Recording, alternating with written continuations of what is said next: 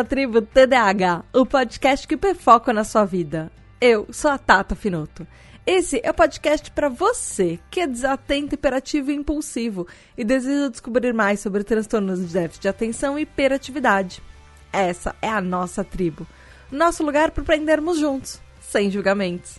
Aqui também tem espaço para quem não é TDAH, mas quer nos entender melhor Hoje nós vamos terminar de falar sobre TDAH e o projeto de lei 2630 de 2021, que fomos defender lá na Câmara dos Deputados. Então embarque nessa viagem para Brasília para entender as novas propostas que podem mudar as leis no Brasil e acolher TDAHs.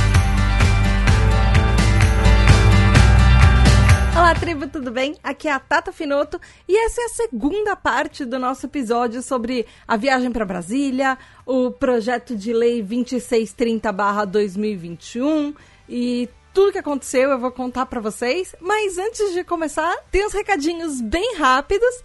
E depois a gente vai pro episódio. Todo o trabalho da Tribo TDH literalmente depende de cada um de vocês que tá aí do outro lado me ouvindo. Então, se você gosta dos podcasts e quer ajudar a Tribo TDH a continuar e lutar por mais direitos para TDAHs, então considere ser um apoiador, um TDAH Hyper. Quando você é um TDAH Hyper, que é um apoiador da Tribo TDAH, além de você contribuir com todo o projeto e fazer com que uh, a gente realmente, que eu realmente tenha condições de continuar o projeto, você também tem direito a um grupo secreto exclusivo que tem mais de 200 pessoas no Telegram. É, você vota nos temas dos episódios, você envia perguntas para as pautas, você participa de gravações, enfim, você ouve seu nome nos episódios e tem um monte de coisa, de vantagens que os nossos TDH Hypers têm por tornar toda essa tribo TDH possível. Então vai lá em apoia.se barra tribo TDH. E, além disso, os nossos TDH Hypers recebem parabéns no mês dos aniversários deles. Esse mês, os aniversariantes são Vinícius Caldas, que faz aniversário dia 19 de julho, William Ferrari, que faz aniversário dia 14 de julho, Eliane Padilha, que faz aniversário dia 20 de julho, junto com Ravena Bazana, que faz aniversário também dia 20 de julho. No dia 22 de julho tem Raquel Lozana e 28 de julho tem Mari Mendes, a nossa Mari, que é da tribo, que faz a parte, toda a parte final financeira da tribo. E também no dia 31 de julho tem Cássio Plácido. Parabéns, parabéns, parabéns, parabéns. Muitas, muitas, muitas felicidades para vocês e beijos especiais da Tata. E vamos pro episódio? Essa, essa parte do episódio, na primeira parte eu expliquei todo o projeto de lei, quais as alterações, uh, o que, que significa pra gente, o que é, é, o que muda para TDAHs no Brasil inteiros quando esse projeto de lei, e eu não estou querendo falar o se, eu quero falar o quando, porque eu tenho esperanças que ele vai ser aprovado. Então, quando o projeto de lei para, parar de ser um projeto e virar uma legislação federal, o que, que muda? Eu falei isso tudo na primeira parte. Nessa segunda parte, além de contar sobre as, a viagem, os detalhes e tudo, eu tenho algumas entrevistas para vocês.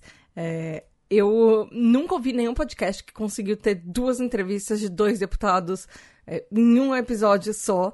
E eu tô bem feliz que eu consegui fazer isso. É, na verdade, assim, nenhum episódio, nenhum podcast que não fosse de política, enfim. É, e eu vou trazer na, na sequência a essas entrevistas para vocês. Eu vou falar primeiro quem são. Antes de cada entrevista, eu falo o nome do entrevistado. Pode ficar tranquilo. Se você é um TDAH, você vai esquecer entre agora e daqui a pouco quem vão ser os entrevistados, enfim.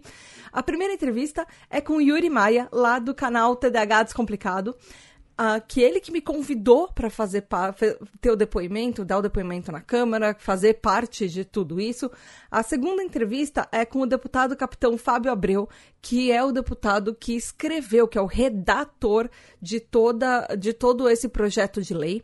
E em, na sequência, uma entrevista com a Grazi Souza, que, a, que ela é assessora do deputado capitão Fábio Abreu. Foram eles que me convidaram, a Grazi que estava fazendo todo é, esse meio de caminho, me convidando para ir até Brasília, para ter toda essa viagem e como ia fluir toda essa.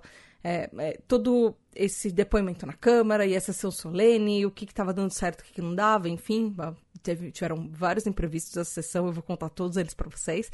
E a nossa quarta e última entrevista é com o deputado Fábio Tradi, que é o relator do projeto, ou seja, quem nesse momento está responsável pelo projeto e garantindo que eles tenham aprovações e sigam em frente até virar uma lei.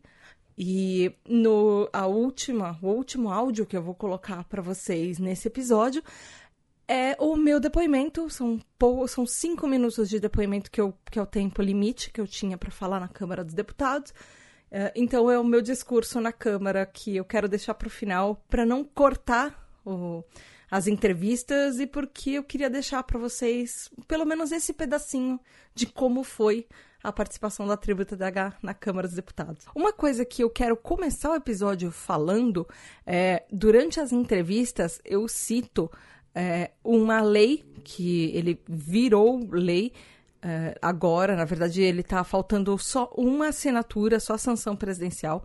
É, na verdade, o único número que eu tenho ainda de projeto de lei, que é o projeto de lei número 4.254 de 2019 que ele é da Semana do TDAH, que ele, o nome do que está escrito no projeto é Institui a Semana Nacional de Conscientização sobre o Transtorno de Déficit de Atenção e Hiperatividade. Ainda eles falam com, enfim, detalhes.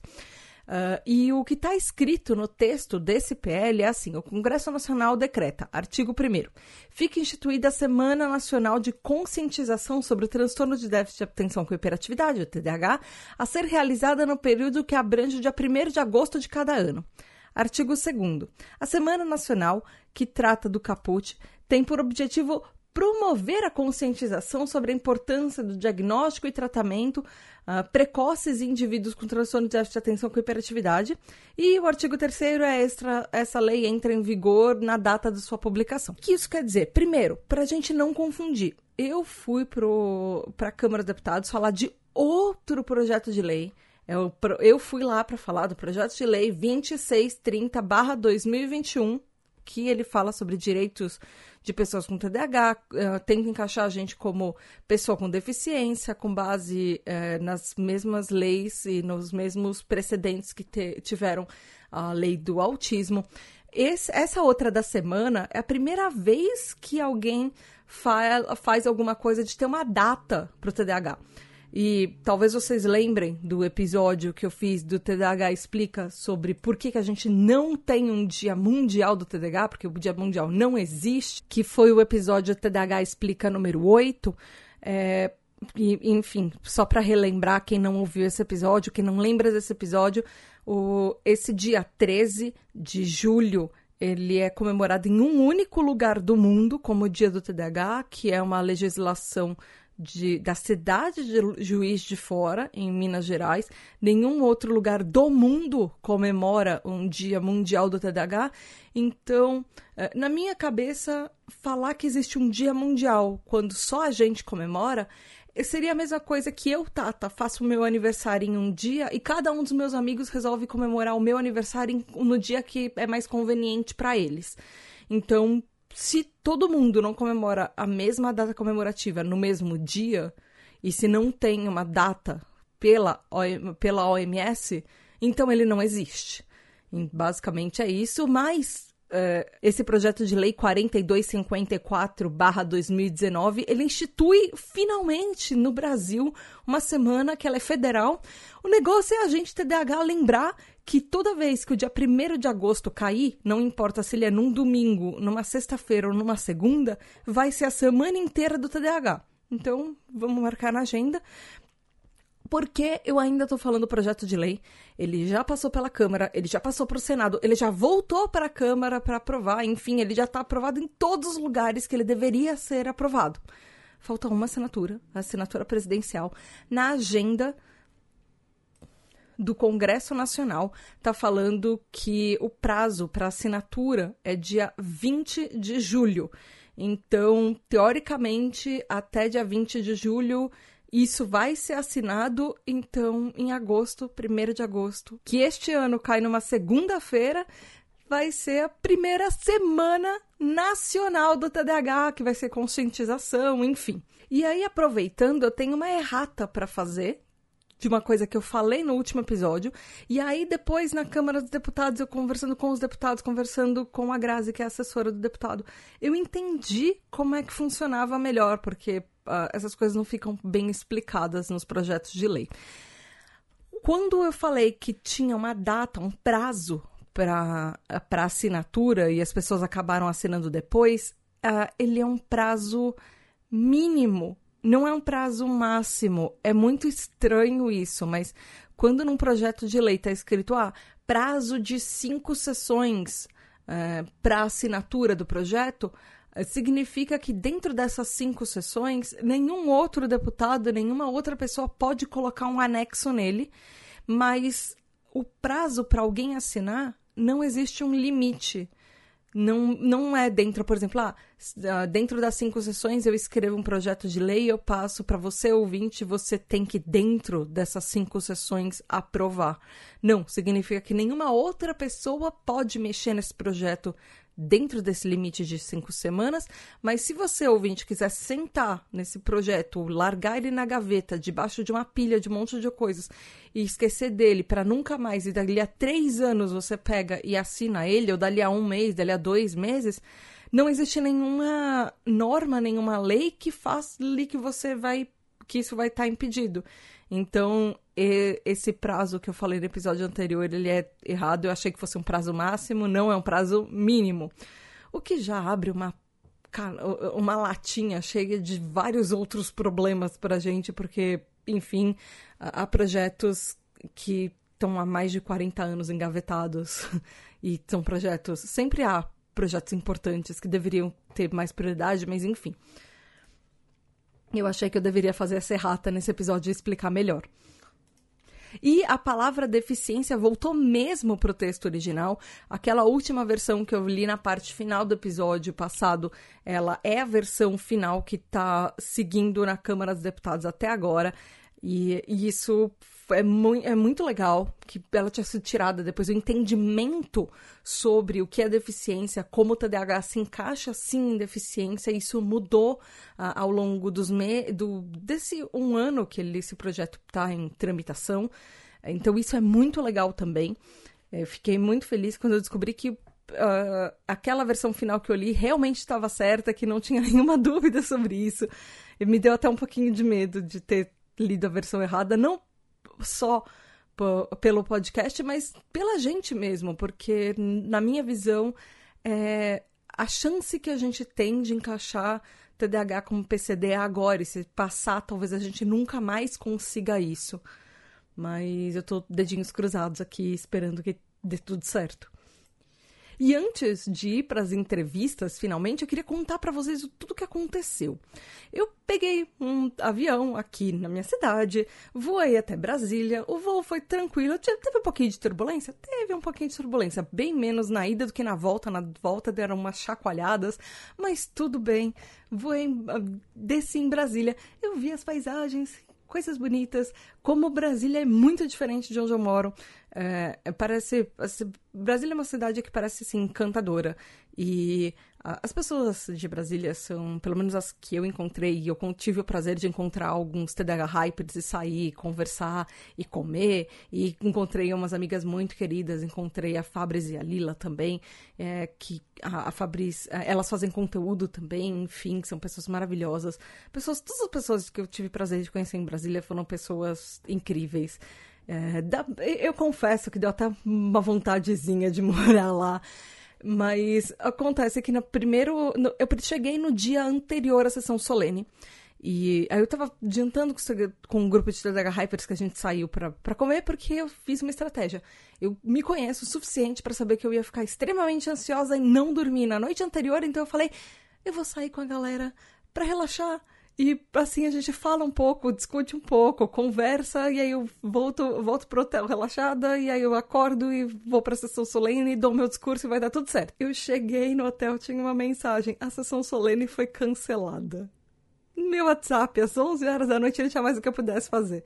Essa sessão solene foi cancelada uma ou duas vezes, porque na noite anterior teve uma votação importante na Câmara dos Deputados e o sistema deles teve uma falha, teve um problema, e aparentemente é um sistema bom que sempre funciona para voto, votos remotos, enfim, mas que naquele dia, talvez pelo volume, e isso eu, na minha cabeça estou especulando, mas talvez pelo volume de pessoas votando ao mesmo tempo, o, o sistema deu algum problema e eles precisaram adiar a votação até o dia seguinte. O dia seguinte era o horário da nossa sessão solene.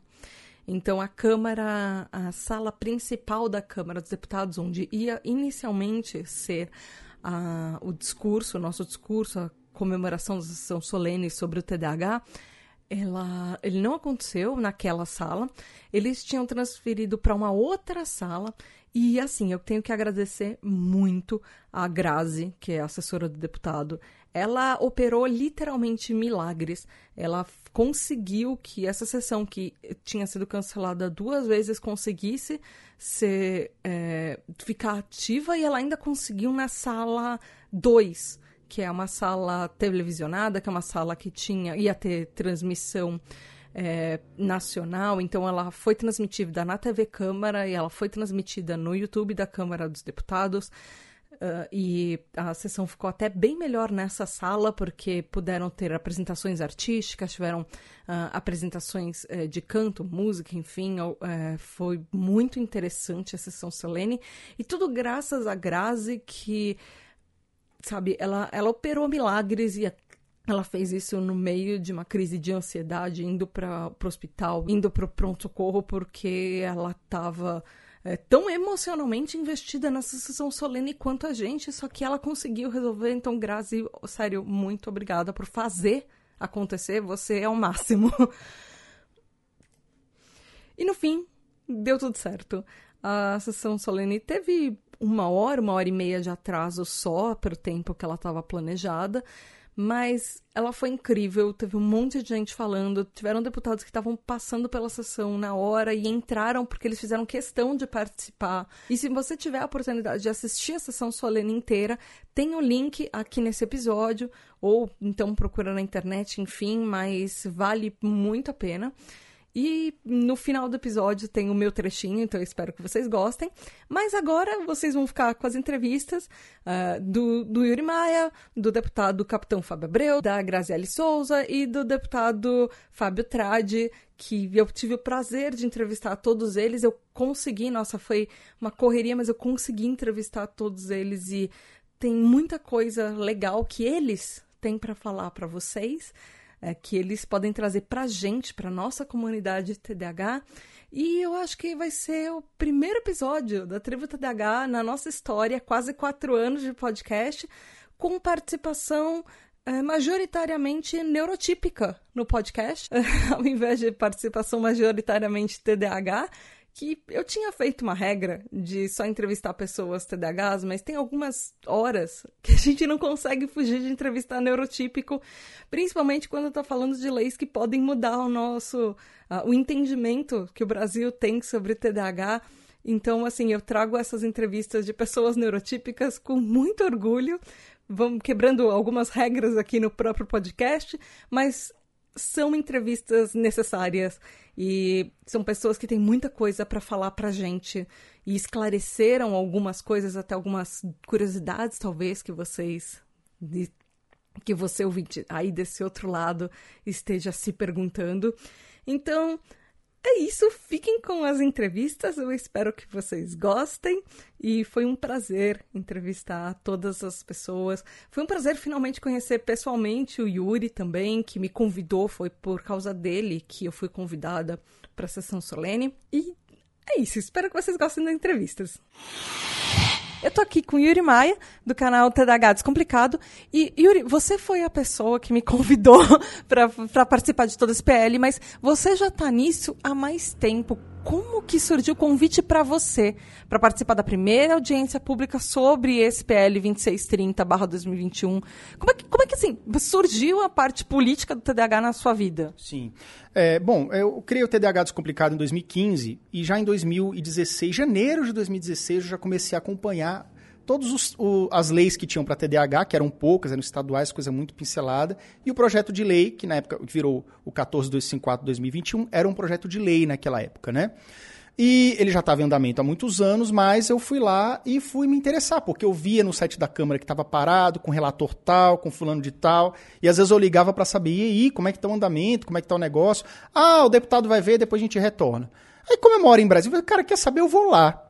E numa dessas andanças, eu conversei com alguns deputados e tudo nesse processo, e eu chegava para o deputado e falei assim: olha, esse projeto ele é muito importante, eu sei que está com a sua relatoria, é, mas é, se você tiver alguma dúvida, eu posso te ajudar, posso tirar essa dúvida para que a gente, para que você entenda a importância disso. Então eu comecei a me envolver nessa questão política, além de ser um desejo da missão que eu tenho mesmo com o TDAH, é uma questão do tipo geográfica. Eu estou aqui perto, eu tenho esse acesso mais facilitado é, por todos esses motivos, né? Então, eu já fui atrás, já comecei a entender como funciona a burocracia da, da, da, legislação, como é a tramitação, como é essa questão de ter um relator, de ter o um autor, e você vai atrás e fala e convence, e, enfim. Eu, eu comecei a me envolver nisso já desde essa época de 2016.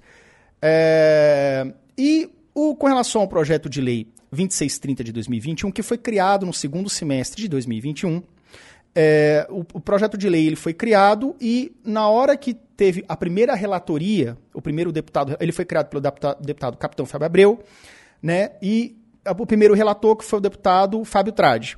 O deputado Fábio Trade ele já fez algumas modificações na lei, né, alguns ajustes na lei, e a assessoria deles, por já me conhecerem, já conhecerem meu trabalho nas redes sociais, já saberem que eu tinha essa questão do engajamento já é, é, na questão política, de correr atrás e tudo, eles entraram em contato comigo e pediram minha participação numa audiência também, uma audiência ali com vários especialistas e eu, para falar sobre esse projeto de lei. E o que é legal e irônico é que eu, eu fui o primeiro TDAH e o único que estava ali para falar sobre isso. Então, eu realmente falei com bastante autoridade, eu trouxe as dores reais do TDAH, fiz, propus alterações no projeto de lei, como a questão do, dos medicamentos estar muito clara, que tem que ter medicamentos, sim, os, os de primeira linha, na rede pública. E também a questão de cotas em grandes empresas e outros tipos de, de, de, de questões de inclusão para os adultos com TDAH que tão, são completamente esquecidos hoje em dia. E eu ia te perguntar justamente isso. Você foi o primeiro TDAH na história a falar sobre o nosso próprio transtorno, sabe? Nunca tinham ah, imaginado que, nossa, podemos ter, perguntar para um TDAH o que ele gostaria de falar sobre ele mesmo.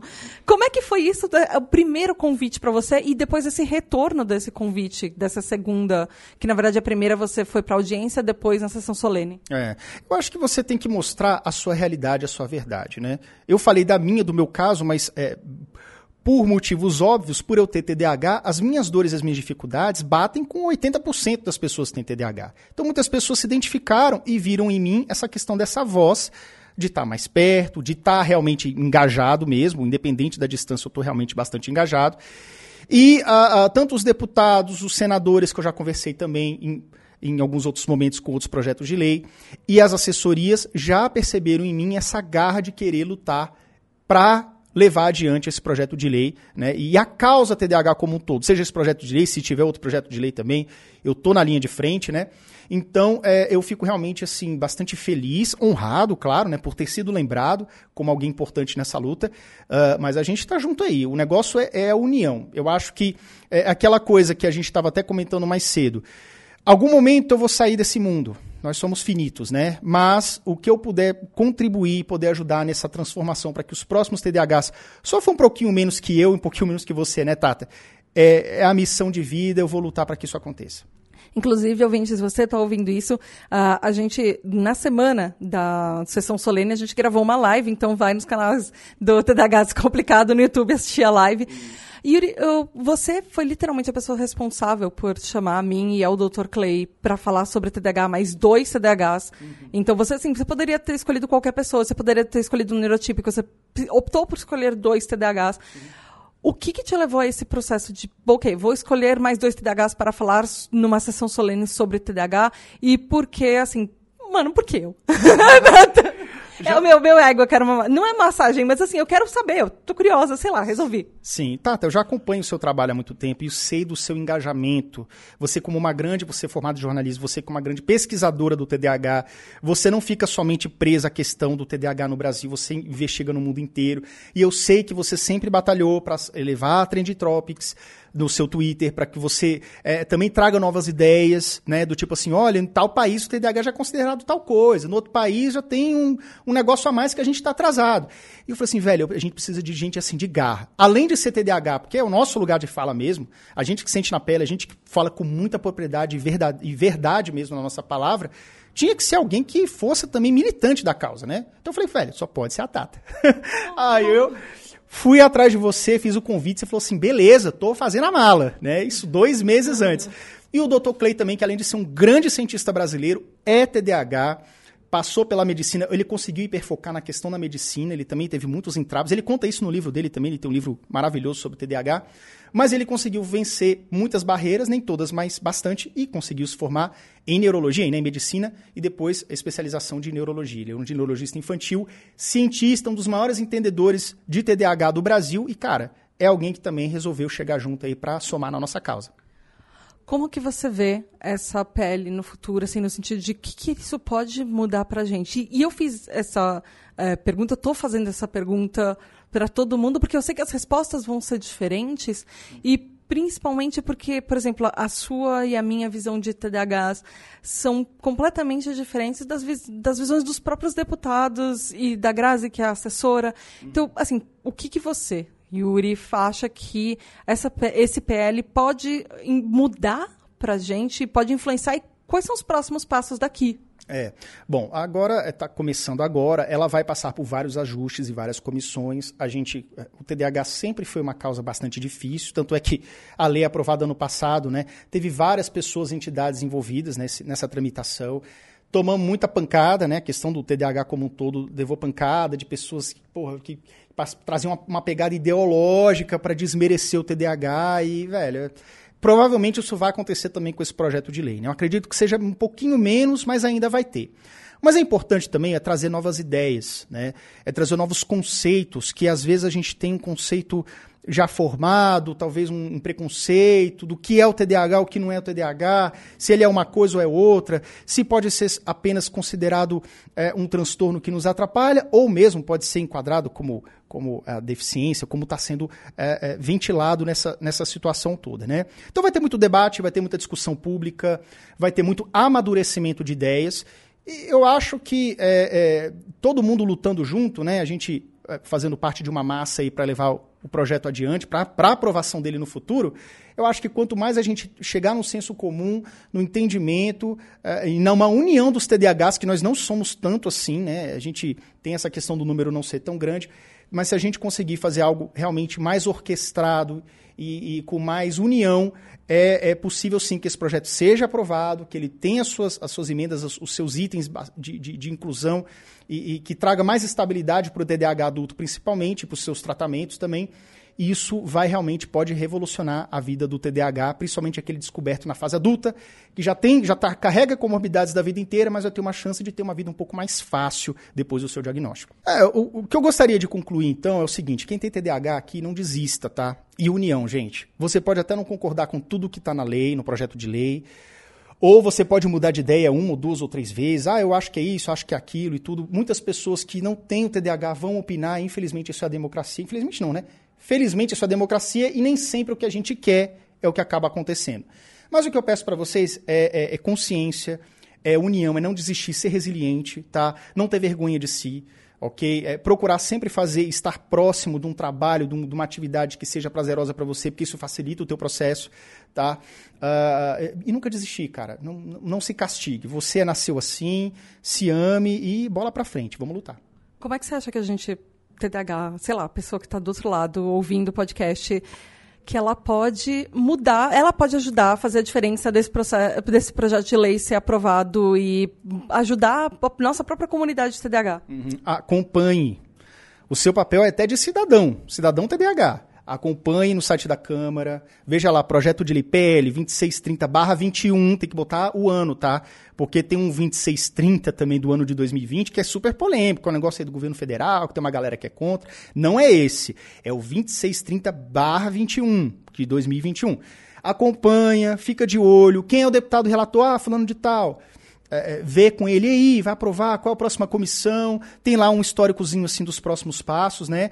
Acompanhar, cara. E aí, quando tiver, é, é, se mobilizar. Pô, vai ter audiência, vai ter não sei o quê. Por exemplo, audiência pública é aberta para o público. Aí chega lá meia dúzia de TDAH, um, uma, uma, penca de gente que é negacionista das nossas dificuldades, e aí quem que o deputado vai, vai confiar mais? Em meia dúzia de TDAH que chegaram no microfone, ou 20 pessoas que são contra a nossa causa, que são maioria? Então a gente tem que se unir. Quando tiver audiência pública, quando tiver movimento, a gente tem que se unir e comparecer em massa para mostrar a nossa força e fazer com que a, a nossa ideia, né, o, o, o, os nossos projetos de lei que possam vir à lei, ou seja, os nossos direitos, caminhem na direção da aprovação.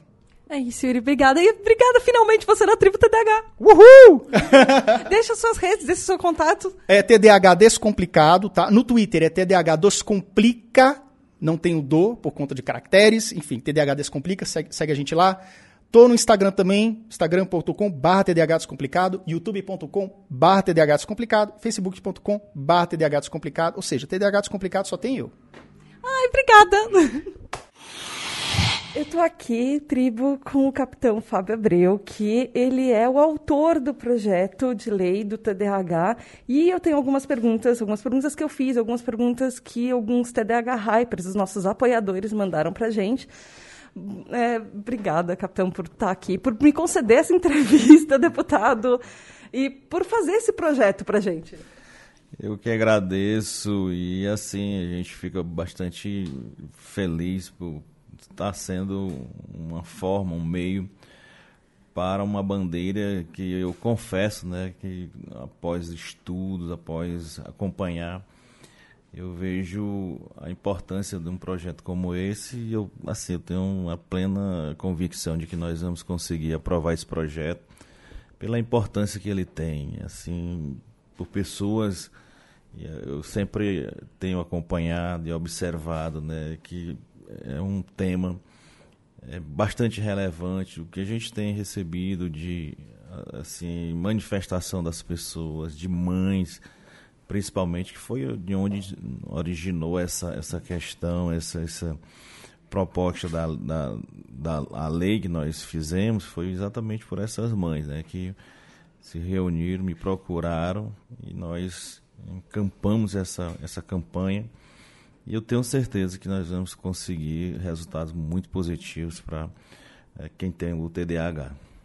Por enquanto, uma das coisas que o projeto está sendo pioneiro é a primeira vez que vocês trazem TDAHs na Câmara para falar do nosso próprio transtorno, não só mães. Apesar do projeto ter surgido com mães, nós TDAHs, nesse momento, é a primeira vez que a gente tem o protagonismo. Eu é, na sessão solene, eu vou ser a primeira mulher na história a falar sobre o meu próprio transtorno. E isso é uma coisa sem precedentes na história da Câmara. Nenhum momento na Câmara ou no Senado teve uma mulher com transtorno, com TDAH, falando por nós mesmos.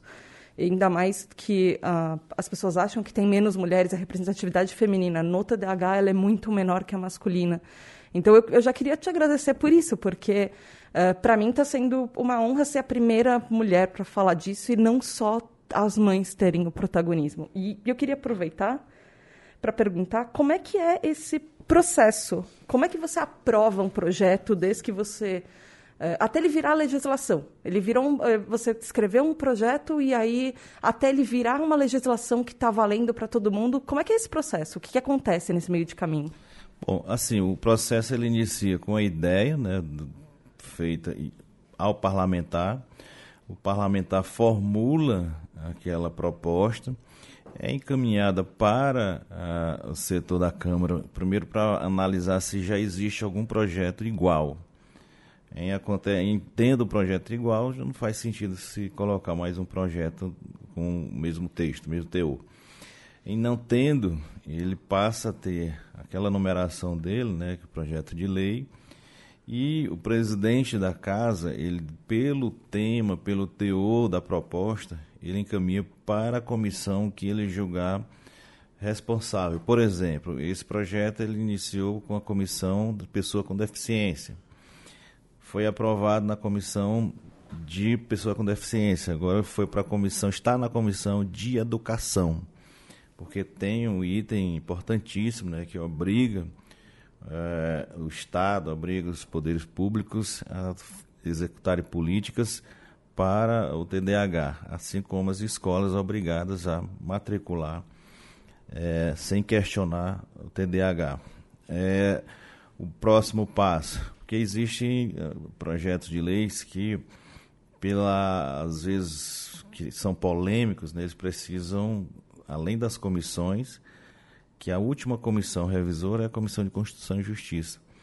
Mas a maioria deles deve ser debatida no plenário, ou seja, todos os deputados debatem aquele projeto, podem emendá-los através de, de, de destaques ou através de própria emenda mesmo de plenário.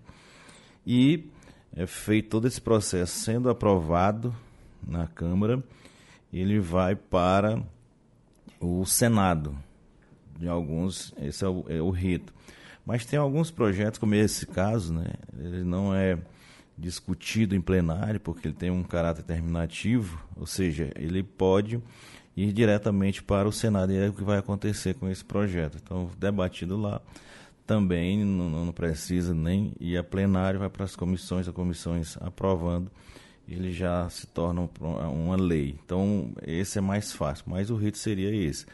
Havendo modificações no projeto no Senado, ele retorna para a Câmara para daí dar um parecer final e, caso seja necessário, encaminhar para a presidência da República para poder é, sancionar a lei. Então, esse é, é mais ou menos o, o, rito que é feito com os projetos de lei na Câmara dos Deputados.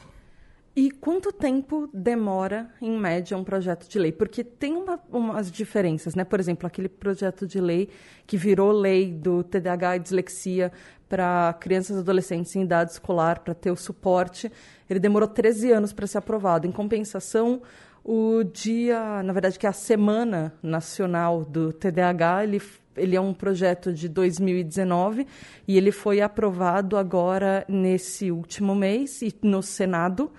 E ele falta só a sanção para ter o 1 de agosto, vai ser a primeira Semana Nacional do TDAH. O que faz essa diferença entre, de repente, um demora 13 anos, outro demora 2 anos, 3 anos, 4 anos? Qual é a média? De repente, assim, as, porque eu sei que as pessoas que estão ouvindo estão tão ansiosas quanto eu para aprovar logo esse projeto. Então, uh, tem gente que acha que vai aprovar hoje, amanhã e já vai valer, mas tem um tempo, tem um, anos mínimos. Quanto, assim, no mínimo, quanto no máximo? De repente, sei lá, uma média. Assim, infelizmente, essa casa é uma das coisas que eu mais reclamo e questiono aqui, é essa imprevisibilidade com relação à aprovação de uma lei. Eu sou muito prático, na minha opinião, um determinado tema ele deve ser discutido, aprovado ou reprovado. Eu acho que tem que ter uma resposta. E não o que nós acompanhamos de leis passarem 20, 30 anos para serem aprovadas, quando ao final são aprovadas, já não tem mais nenhuma eficácia do que foi proposto no início. Então, é, mas o que depende muito, e aí a gente tem bastante é, diligência quanto a isso, é da vontade da, da, da do, do, próprio parlamentar que indica. Ele tem que estar sempre buscando é, tramitar nas comissões rápido, por exemplo, esse agora, essa solenidade que você vai participar, vai debater, vai expor é, muita coisa. É, nós estamos utilizando também para fazer essa, essa, chamar essa atenção para o relator que já nos garantiu que fez um relatório pela aprovação e agora buscarmos aprovar na comissão de educação. Como ele vai direto para o Senado, lá também cabe a nós estarmos buscando ser aprovado também lá no Senado. Então, esse projeto, eu acredito que ele não vá passar muito tempo para ser aprovado. Há uma, uma possibilidade muito grande de nós termos o projeto aprovado, e eu acredito que em menos de um ano. Isso já seria uma grande vitória, né? E o principal é a participação, a força das pessoas, o empenho das pessoas. Hoje a gente tem é, muitas formas de fazer com que os próprios deputados que pegam as relatorias ou os senadores que possamos estar cobrando juntamente com o parlamentar proponente a celeridade nesse processo. Então, a gente, em momentos adequados, vamos estar pedindo a vocês que façam essas movimentações, essas pressões pela importância do tema e para que a gente possa aprová-lo o mais rápido possível. Mas eu estou bastante confiante quanto a esse projeto aqui em si, de que nós teremos é, bons resultados e rápido, porque é só em não passar no plenário, porque a pauta do plenário é muito grande. Então, para passar uma PEC ou um projeto de lei no plenário, tem que se fazer requerimento de urgência e tal. E às vezes não aprovam por não considerar o assunto urgente. Mas nesse caso, sequer vai passar no plenário, então já é um grande passo, um grande avanço para nós termos é, esse projeto transformado em lei. E, assim, o que, que levou a fazer esse projeto? O senhor havia falado das mães que, que fizeram é, uma pressão trouxeram a causa à, tona, mas eu sei que muita. Na Câmara, eu, eu, sei que tem muito lobby, tem muita gente com muitas pautas eh, importantes e outras pautas mais de interesse de algumas pessoas, que tem muita coisa rodando aqui ao mesmo tempo. Mas o que, que levou exatamente o interesse a esse projeto e surgir todo essa, esse PL? Veja só, embora às vezes as pessoas me vejam como de fato sou capitão da Polícia Militar teoricamente a minha bandeira seria segurança pública. E é. Mas nós temos que entender que um parlamentar ele tem que ter uma visão muito ampla.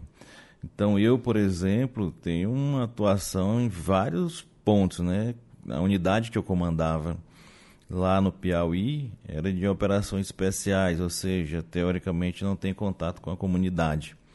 E nós implementamos lá um sistema da comunidade dentro do quartel. Nós tem, criou um projeto lá chamado Pelotão Mirim Cidadão. E esse projeto, é, todo coordenado, né, com psicopedagogos, psicólogos, e lá a gente já tem um atendimento a pessoas que têm necessidades especiais, como por exemplo, tinha lá no projeto pessoa autista, que a gente também tem uma extensão do projeto na cavalaria, apoia esse projeto lá também, que é a ecoterapia, e sempre buscando essa participação. Ações sociais, nesse mandato, a gente desenvolveu bastante. Então, é a questão de você ter é, uma visão mais ampla de todo um processo que precisa dessa atenção. E questões também pessoais. Eu tenho um filho que tem autismo, que é, tem um TEA, e você passa a entender, principalmente pela experiência própria né, de, de, de, de vida. E como gestor, eu comecei também, isso tudo é um desafio que você vai tendo, a receber muitas solicitações de pessoas, de, de, policiais, eu fui secretário de Segurança Pública, que pedem aquela redução da carga horária. Se você vai observar, a maioria é com a questão do TEA. Eu fui entender como é que se dava todo esse processo e vi a necessidade real da pessoa de diminuir sua carga horária para se dedicar ao filho ou quem tenha sob sua responsabilidade. Então é mais ou menos nesse sentido aí que nós não tivemos nenhuma dificuldade de é, buscar essa, esse tema e propor esse projeto de lei. Então eu já tenho esse, esse trabalho. E aí, logicamente, né, que quando se faz uma proposta, você vai entender mais detalhadamente, você vai buscar. Tem pessoas que, que defendem é, essa bandeira e você sempre busquei essa participação ah, com os deputados que estavam relatando, porque tem outra regra aqui na Câmara dos Deputados, né? Você que propõe o projeto de lei não pode ser relator dele.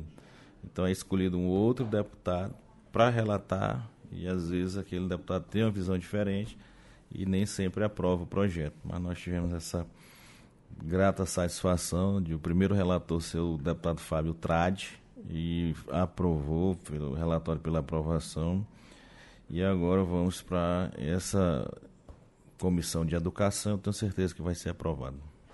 O senhor mencionou, deputado, a redução de carga horária para pessoas do, do espectro autista, que é, é uma medida que já tem, por, justamente por causa da lei é, que colocou, enquadrou o TEA como PCD. É, mas eu não lembro de ter lido isso com relação ao projeto de lei sobre TDAH. Isso é uma coisa que ainda pode entrar ou que ele está em algum texto subliminar, por exemplo, é, quando enquadrar TDAH como PCD, isso já entra automaticamente. E aproveitando, o que pode mudar na vida de pessoas como eu, na vida de milhões de TDAHs no Brasil, com, quando esse PL for aprovado? Isso, essa questão da redução, ela teoricamente, por analogia, eh, seria aplicável para TDAH, levando em consideração a equiparação ao TEA, né? Mas, eh, e é uma outra vantagem também nessa casa aqui, é que um projeto ele inicia de uma forma e termina lá como uma lei totalmente diferente. Ou seja, vão ter visões que podem é, colaborar com o projeto e melhorar. Normalmente acontece isso. Então, nesse caso, qualquer deputado pode propor emenda e aí esse projeto ser emendado com essa questão da inclusão da redução de carga horária. Eu sou muito, eh, infelizmente, no nosso país, se mede a atuação de um deputado pela quantidade de projetos que ele propõe. Eu acho que isso é um equívoco. Nós temos aí países que só tem seis artigos na Constituição. Nós temos mais de 300 na nossa Constituição. Então, para tudo tem que se ter uma lei, infelizmente. Mas, é, voltando a essa questão do que vai mudar, eu entendo que ainda sob o aspecto né, de nós termos que criar lei para tudo, mas infelizmente está nessa, nessa regra, vamos para ela. Então, significa, por exemplo, e eu acho que é algo que veio ao encontro de uma grande necessidade que nós vamos enfrentar também aqui na Câmara, que é essa questão do rol taxativo, que o STJ, infelizmente, cometeu um, um erro gravíssimo com as pessoas que têm medicamento especial, principalmente, relacionado aos planos de saúde também. E com, na nossa proposta já está lá escrito né, que é medicação, tem direito à medicação especial e eu acredito até que sirva de base para as demais decisões é, da justiça em termos de medicação especial. Então é, é, é algo que está muito claro no texto e eu tenho certeza que vai ajudar bastante. A outra são as políticas, né? a questão do treinamento das pessoas, do, do, da qualificação, da capacitação daqueles que fazem parte principalmente da educação, da questão da saúde, das assistências sociais. Então, é, é, tudo isso modifica. Eu, mais uma vez aqui citando a experiência própria em termos de atendimento, é, do meu próprio filho. Eu vi que quando nós passamos a ter, a proporcionar a ele todo o trabalho de profissionais, a melhora dele foi muito grande. Então, quanto mais cedo nós detectarmos, mais cedo nós diagnosticarmos, muito mais resultado nós teremos. Então, é esse aspecto. E para fazer essa detecção precisa de qualificação. Não adianta que quem não está qualificado termina passando é, não levando em consideração os principais sintomas e passa a ter um diagnóstico, às vezes nem tem, né? Porque eu acho que um grande problema também da questão do TDAH é a não notificação, a não diagnóstico, inclusive para a vida toda, né, do, do, ser humano, porque é interessante, né, quando a gente começa a entender ou a estudar determinado assunto, você passa a ter alguns pontos que você mesmo tem ali que fazer o teste aqui para ver, porque é, algumas coisas muito coincidentes, né? E aí eu tenho certeza que muita gente é, tem esses, esses, esses, esses traços, né? E termina que não é diagnosticado. Mas o objetivo principal é esse: é nós é, proporcionarmos essas políticas que se conversem entre si para que nós possamos ter esse levantamento oficial para que nós possamos ter uma realidade totalmente diferente e é isso que a gente quer, né? Que nesse aspecto a gente consiga incluir, que a gente consiga é, melhorar a vida do TDAH. E aproveitando, o senhor mencionou diagnóstico, é, tem uma pergunta do João Queiroz, que ele é um apoiador da tribo TDAH, ele é um TDAH Hyper, e ele perguntou assim, qual é a necessidade de um laudo comprobatório médico que precisa ser renovado periodicamente para o TDAH? Que não faz sentido ser necessário, de novo, sempre precisar comprovar. Que, por exemplo, o senhor tem um filho autista, e esse filho autista, ele nasceu autista e ele vai continuar autista para sempre. Ele não precisa todo ano comprovar que ele continua sendo autista. E tem algumas medidas, por exemplo, é, algumas instituições dão uma hora mais de prova para TDAHs, e toda vez a gente precisa tirar um laudo de novo, e o diagnóstico é caro, e o laudo é caro. E mesmo outras deficiências, às vezes, por exemplo, uma pessoa não tem uma perna ou tem baixa visão, ou uma pessoa cega, e ela todo ano precisa comprovar que a perna não cresceu, que ela continua cega. Então, qual seria a necessidade, por exemplo, de comprovar de novo todo ano, de períodos em períodos, que a gente continua sendo TDAH e que o nosso transtorno não sumiu magicamente na fonte da juventude, sei lá? Eu acho que isso é um absurdo também, concordo perfeitamente com isso. Eu acho que a única é, prova que deve ser dada para qualquer exigência é prova de vida. Se você tem autismo, se você tem TDAH, o diagnóstico inicial, pronto, já tem que servir para todo sempre, porque não vai deixar de ter. Então é uma questão de lógica, mas o nosso país, algumas é, burocracias, eu também sou totalmente contra esse sistema burocrático, porque se o Brasil diminuir metade do que nós temos hoje de burocracia, nós vamos avançar um, muito em todos os termos, em todos os aspectos. Eu concordo. Eu acho que nós precisamos, e talvez seja inclusive a propósito dessa pergunta, eu não possa fazer essa, essa alteração, mas posso solicitar algum é, deputado que possa fazer que, com que todos esses é, diagnósticos, qualquer local que precise de atestado, é que seja um atestado único e para sempre, porque é bem dito aqui por você que não se deixa de ter mais TDAH quem é diagnosticado quem nasceu com ele. E sem dúvida de que há uma ideia que nós precisamos expandir para as demais. Não, não, não existe justificativa plausível para dizer que é, determinada coisa que são para o resto da vida que precisa se comprovar aquilo de seis em seis meses ou, de ano em ano. Então é uma ideia interessante que deva ser proposto também aqui nos demais, porque é isso que, que a gente também não entende, mas tem que fazer algo para que seja corrigido. Uma a, a, é, Poliana, que é uma TDH Hyper, uma apoiadora, é, perguntou assim: há alguém que se oponha a esse projeto e, se houver, por quais motivos? O que, que levaria alguém a se opor a um projeto sobre TDAH, por exemplo?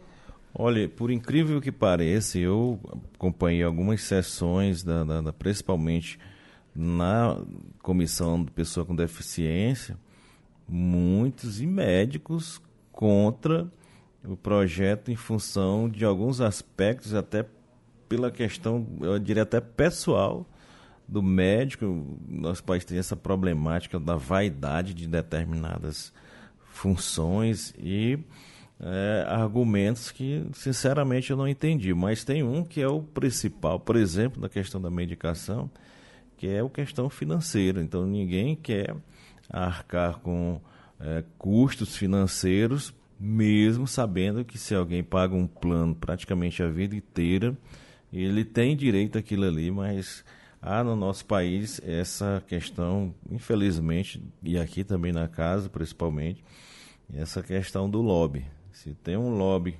contra determinado setor, esse lobby está sempre atuando. Eu vi essa atuação, mas tanto que o projeto já estava para ser apresentado o relatório, e aí, em função dessa força contrária, o deputado teve que fazer uma audiência pública, de onde foi é, esclarecido muitos pontos. Solicitamos informações ao Ministério da saúde, o não, o porquê do não, da não inclusão do TDAH na questão da medicação especial. E eles deram uma resposta não muito conclusiva de que poderiam rever, eu acho que viram a, a repercussão e solicitamos mais uma vez essa revisão para essa comissão lá no Ministério da Saúde e eu acredito que a própria comissão já vai incluir algumas medicações no rol das que devem ser consideradas especiais.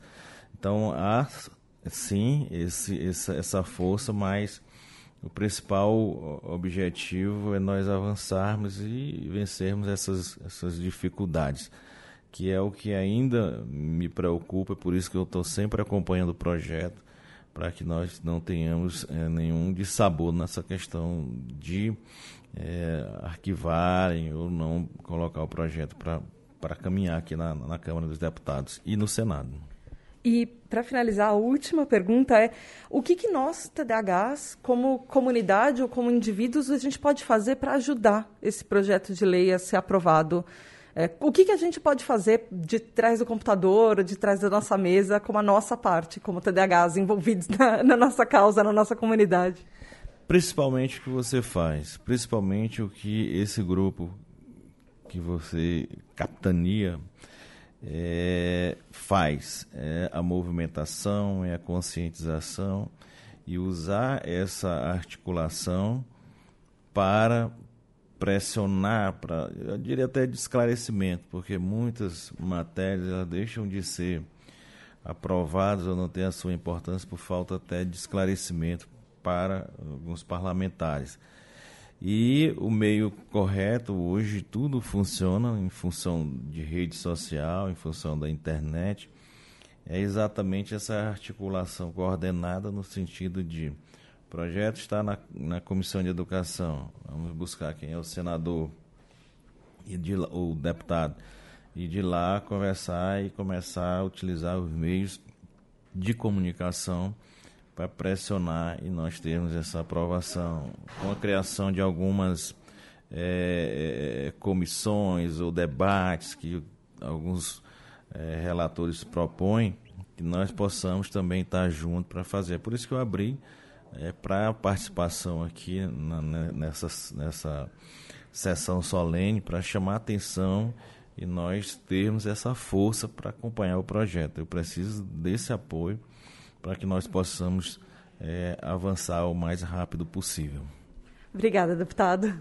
Eu que agradeço e assim dizer da nossa alegria de estar hoje com essa solenidade é simbólica, mas vai com toda certeza chamar a atenção para que nós possamos é, ter a mudança, a melhoria da vida das pessoas que têm TDAH e você, Thaís, tem essa participação especial, todos fazem parte do seu grupo. Aqueles que, infelizmente, não têm como participar, a gente precisa, eh, de alguma forma, chegar até essas pessoas para que nós possamos ter uma vitória com a aprovação dessa lei. Espero. Obrigada. Eu estou aqui com a Graziele Souza, ela é assessora do capitão Fábio Abreu e ela é uma das pessoas que está nos bastidores, mas ela é uma das grandes responsáveis também por esse projeto de lei. Grazi, como é que surgiu essa ideia do projeto de lei sobre o TDAH? Oi, gente, boa tarde.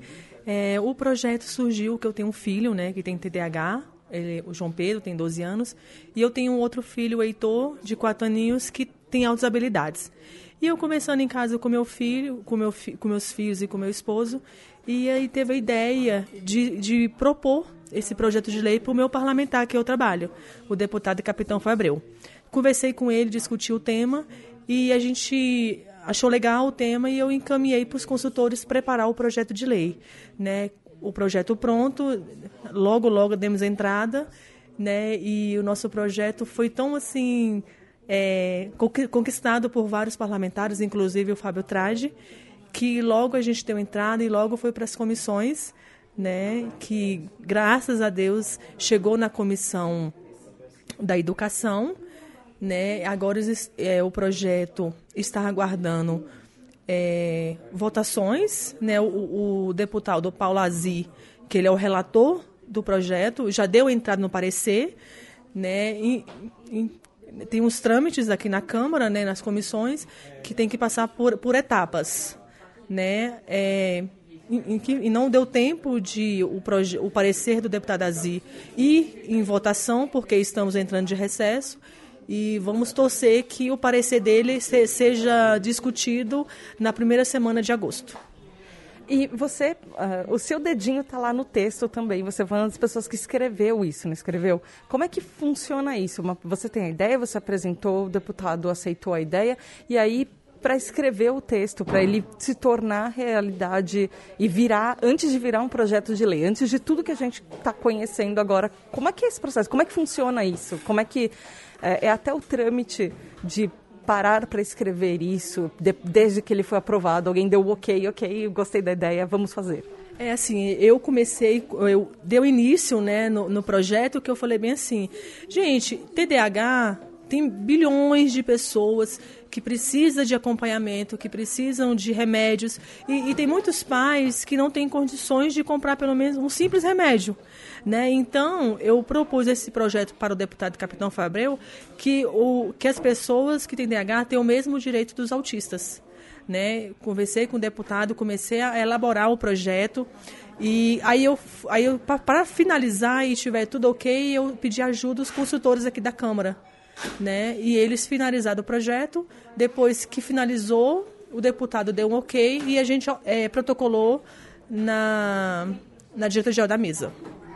O deputado estava falando que tal, ele espera que de repente nos próximos, eh, no próximo ano a gente consiga talvez aprovar esse projeto. E eu sei que é um processo que pode ser meio longo. Eh, qual é a sua expectativa com relação a um prazo, por exemplo? Como é que você acha ver como ele está andando com relação, por exemplo, a outros projetos de lei que estão tramitando?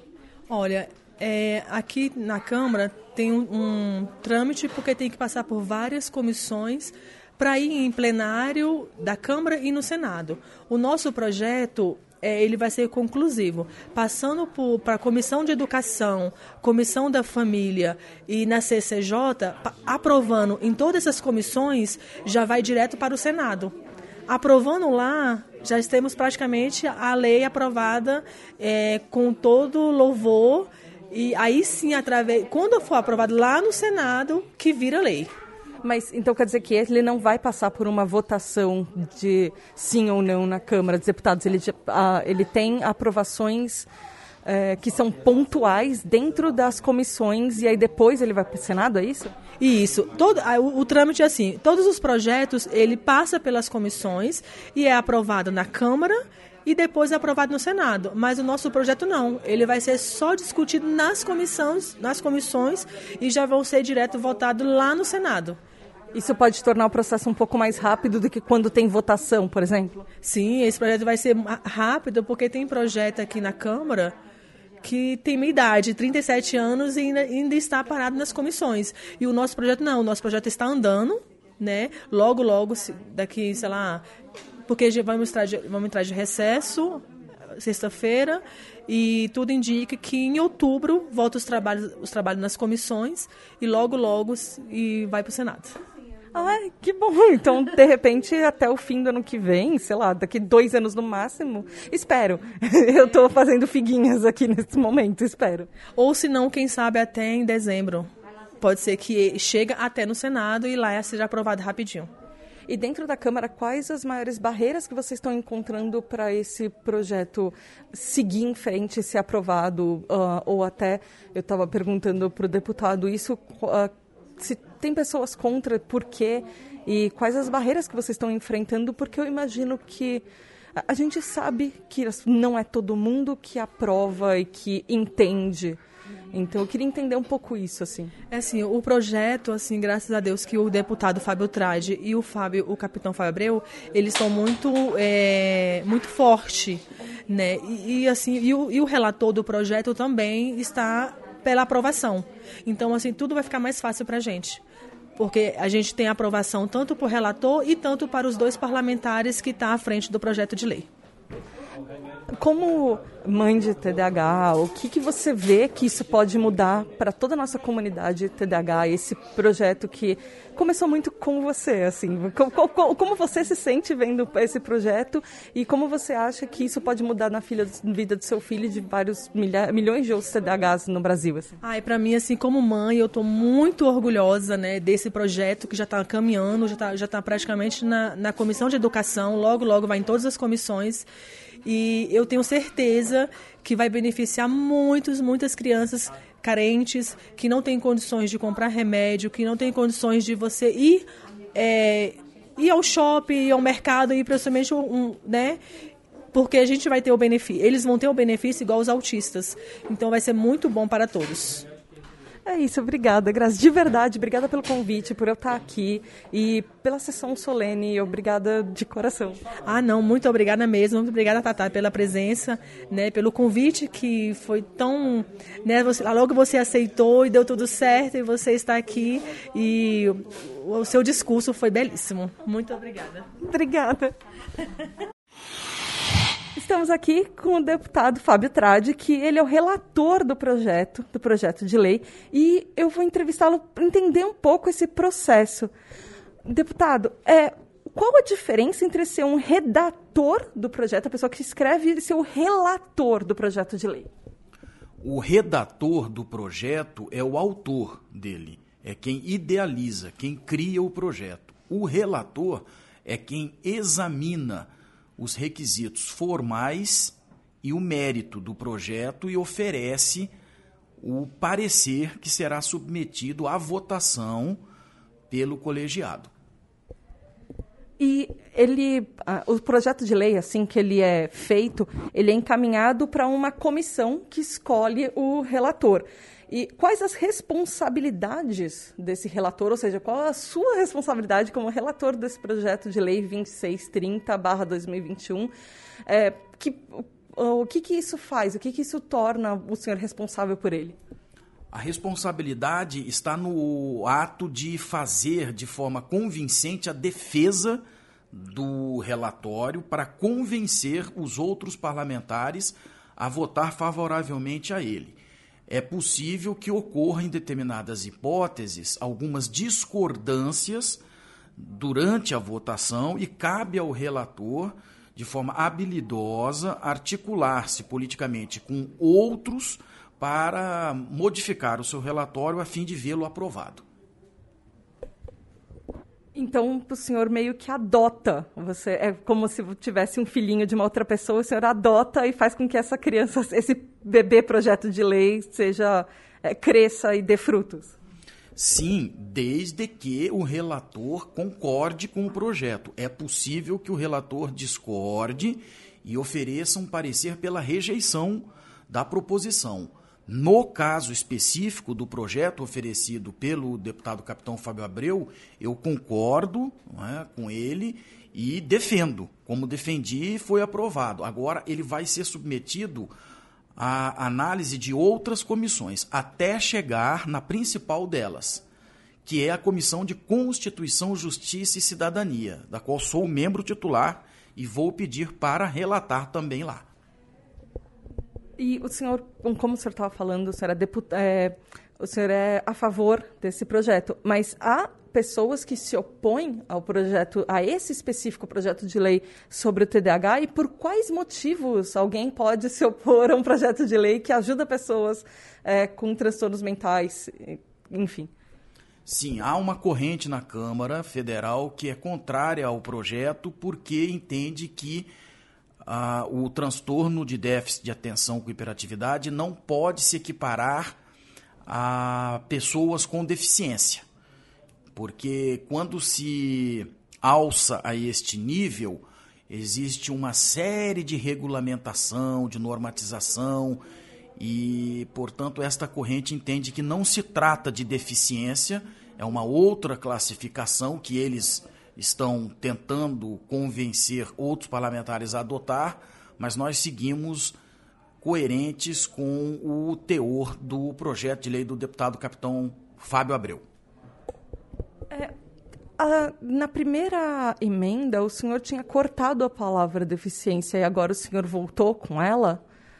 Exato. Há essa discrepância e nós estamos tentando fazê-la aprovar nas próximas comissões, porque nós sustentamos que sim, o, as pessoas com transtorno de déficit de atenção com hiperatividade precisam ter mais direitos, mais é, garantias que só as pessoas com deficiência no Brasil têm.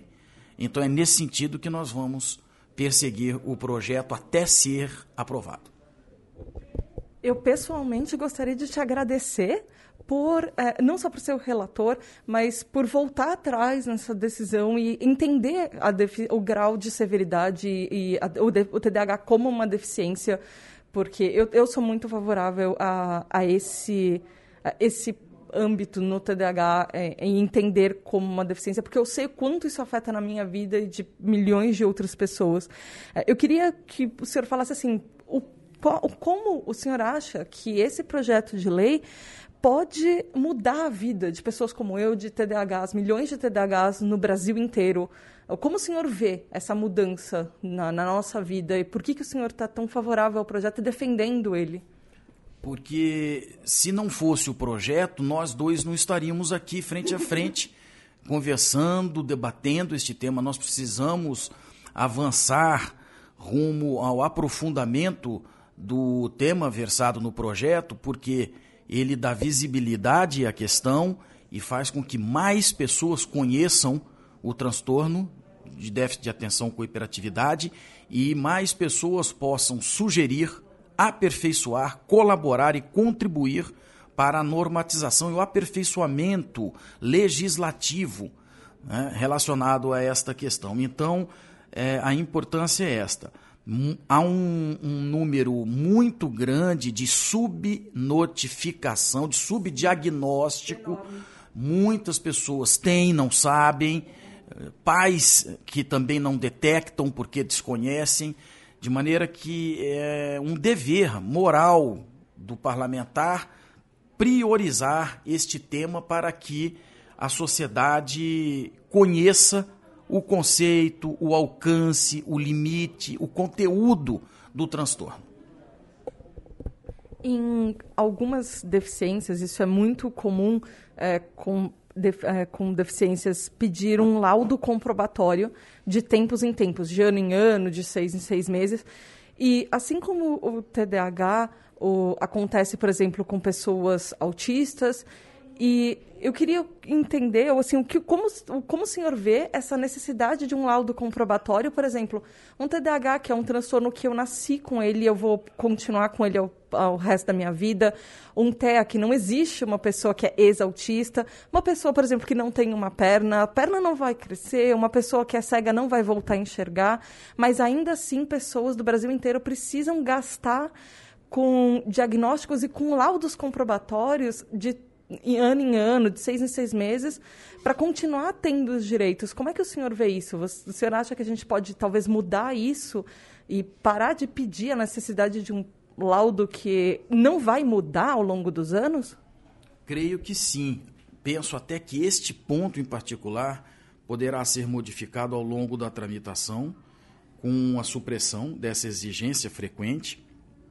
E isto, a princípio, pode ser até um fator de negociação política, no bom sentido, para que, sendo suprimido, nós possamos atender a outras correntes para que o essencial seja aprovado. E para finalizar, deputado, eu gostaria de saber qual a sua expectativa de tempo, por exemplo, porque eu sei como TDAH, a ansiedade minha de ter esse projeto aprovado logo, a ansiedade de todas as pessoas que estão ouvindo, eu já ouvi a partir do momento que as pessoas descobriram esse projeto de lei, tinha gente achando que em seis meses ele seria aprovado, que em um ano, e o último projeto de lei sobre TDAH, que virou lei no fim de 2021, ele demorou 13 anos para ser aprovado. Em compensação, um outro projeto de lei que era o Dia Nacional, a Semana Nacional do TDAH, ele foi aprovado de 2020, de 2019 até 2022, ele foi super rápido.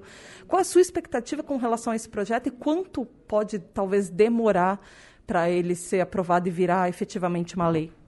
A expectativa é positiva, mas o tempo para aprovação dependerá muito da pressão a ser exercida pelas entidades representativas, pelas lideranças como você, em relação aos líderes partidários. Então, as pessoas que estão nos ouvindo neste momento, não importa o estado, fiquem sabendo que cada partido tem um líder aqui na Câmara.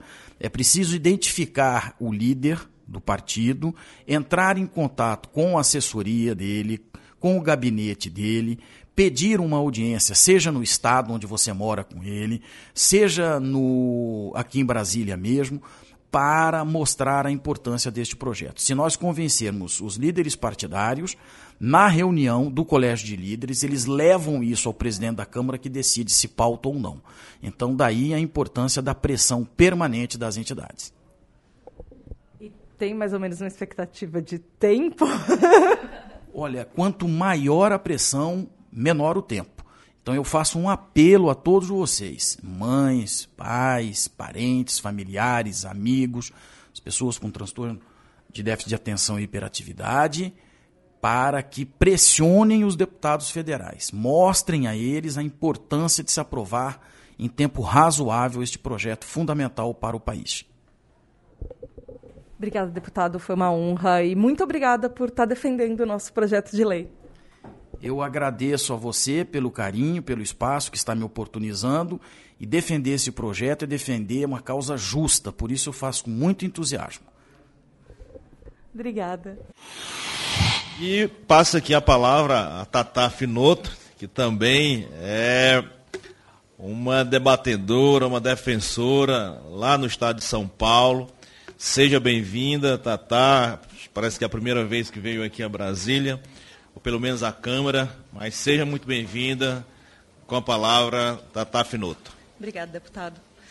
Bom dia, Vossas Excelências da Câmara dos Deputados e pessoas do TDAH do Brasil inteiro que estão assistindo essa sessão solene.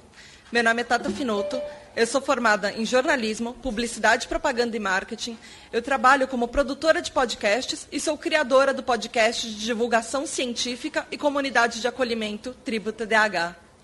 Hoje, para mim e para nossa comunidade, é um momento histórico, porque eu sou a primeira mulher com transtornos de déficit de atenção e hiperatividade a discursar nessa ilustre casa sobre o meu TDAH, que me acompanha desde o nascimento. Gostaria de começar parafraseando a Declaração Universal dos Direitos Humanos, assinada pelo Brasil na Conferência da ONU, que se tornou a Convenção dos Direitos de Pessoas com Deficiências, e decretos 186 e 6.949, que diz, abre aspas, a deficiência resulta das barreiras no ambiente que impedem a plena e efetiva participação das pessoas na sociedade em igualdade de oportunidades com os demais. Uma pesquisa publicada pelo National Health Interview Survey nos Estados Unidos estima que o TDAH está presente em cerca de 10% da população, o que representa 795 milhões de pessoas no mundo e 21,4 milhões de pessoas no Brasil. São quase 22 milhões de estudantes, trabalhadores, crianças, mães, pais, cônjuges e, claro, quase 22 milhões de eleitores e votos que estão atentos aos impactos desta sessão solene aqui, hoje, no futuro. Isso significa que aqui, nessa sala, nesse momento, em, com aproximadamente 100 pessoas, cerca de pelo menos 10 têm TDAH. E isso, provavelmente, muitas delas nunca foram diagnosticadas. Talvez até muitas das vossas excelências, deputados, tenham TDAH e reconheçam sintomas em filhos, em netos, em pais, uma vez que há um fator genético no nosso transtorno. Eu descobri meu TDAH já adulta, porque até pouco tempo era um tabu e as pessoas não contavam para os filhos. Então, eu cresci ouvindo que eu não era como todo mundo. E por mais que eu tentasse desesperadamente me adaptar, eu chorasse antes de ir para a escola, porque eu não queria ser diferente, eu ainda apanhava dos meus colegas. A minha mochila, ela era frequentemente jogada no lixo. Eu ouvia de outras crianças que brincar comigo era uma doença contagiosa. E isso não passou quando eu cresci. Na faculdade, eu era excluída dos trabalhos em grupo. No ambiente de trabalho, eu recebi o não logo nas entrevistas. Eu fiquei anos desempregada, mudei de área diversas vezes e foram poucos empregos que cheguei a completar mais de um ano. E frequentemente era demitida justamente após contar sobre o meu TDAH. Ou pelos sintomas como muito desatenta, agitada, prolixa, falava demais. TDAH é para a vida toda. Eu não deixo de ter o meu transtorno quando adulta e ele vai me acompanhar em idades mais avançadas até a minha morte. Mesmo assim, eu vou continuar vivendo em uma sociedade que, como a própria ONU disse, não dá a mesma igualdade de oportunidades para pessoas com deficiência como o TDAH. Nossa população brasileira recebe um salário mínimo pouco acima de R$ 1.200. Então é quase impensável gastar até R$ 1.000 em duas caixinhas para durar um mês de medicamento para TDAH. Os remédios para TDAH, muitas vezes, são a diferença entre ter ou não um emprego, conseguir ou não sustentar a sua família. Porém, com valores abusivos, eles deixam trabalhadores entre a escolha de comprar medicamento ou comida. Sem medicamentos, somos demitidos, mas sem comida não sobrevivemos. Por isso, é de extrema urgência que a rede pública de saúde dê acesso universal aos medicamentos de uso contínuo para pessoas com TDAH. TDAH não escolhe etnia, identidade de gênero, classe social. É um transtorno invisível que pode estar na pessoa ao nosso lado, sem nós sabermos. Meu sonho é poder ver uma lei que finalmente reconheça o TDAH como uma deficiência, como a Lei 12.764 atribuiu um, abriu um precedente que foi um marco para os direitos das pessoas autistas, com base na Classificação Internacional de Doenças e Problemas Relacionados à Saúde, a CID, que foi publicada pela Organização Mundial de Saúde. Essa mesma CID, que na última atualização, válida mundialmente a partir de 1 de janeiro de 2022, agrupou o autismo junto com o TDAH como no conjunto de transtornos de neurodesenvolvimento, devido às suas ações no cérebro humano e impactos significativos nas nossas vidas. Estados Unidos, Reino Unido, União Europeia, entre outros, já reconhecem o TDAH como uma deficiência que precisa de acomodações. Agora, falta saber se o Brasil será um protagonista ou somente mais um país defasado e obsoleto nessa luta por mais qualidade de vida e menos preconceitos para pessoas com TDAH como eu. Todas essas informações e dados que eu falei estão disponíveis nos, nos redes sociais e no site da Tribo TDAH e arroba Tribo TDAH. Muito obrigada.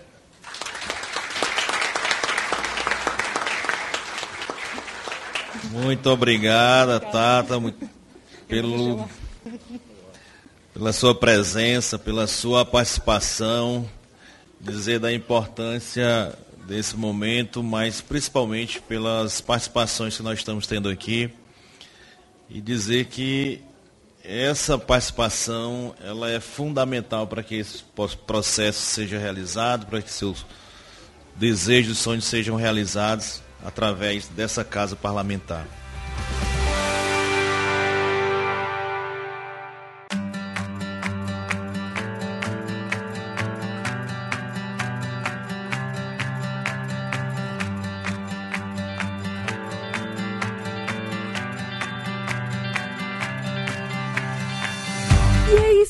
Hoje, tribo. Eu espero que vocês tenham gostado desse episódio. Eu sei que foi um episódio é, bem diferente do que vocês estão acostumados, mas eu vejo é, esse episódio diferente como bons frutos de esperanças que a gente, que a nossa tribo e que a nossa comunidade TDAH está trazendo para o futuro, porque eu, honestamente, eu confesso que eu nunca na minha vida imaginei que eu fosse estar numa posição de ser convidada para uma sessão solene na Câmara dos Deputados. Eu nunca achei que alguém fosse, sei lá, prestar atenção em mim o suficiente para me convidar para fazer parte de alguma coisa e sair da luta de trás dos microfones e nas redes sociais para participar ativamente na parte de frente de uma luta pela nossa causa.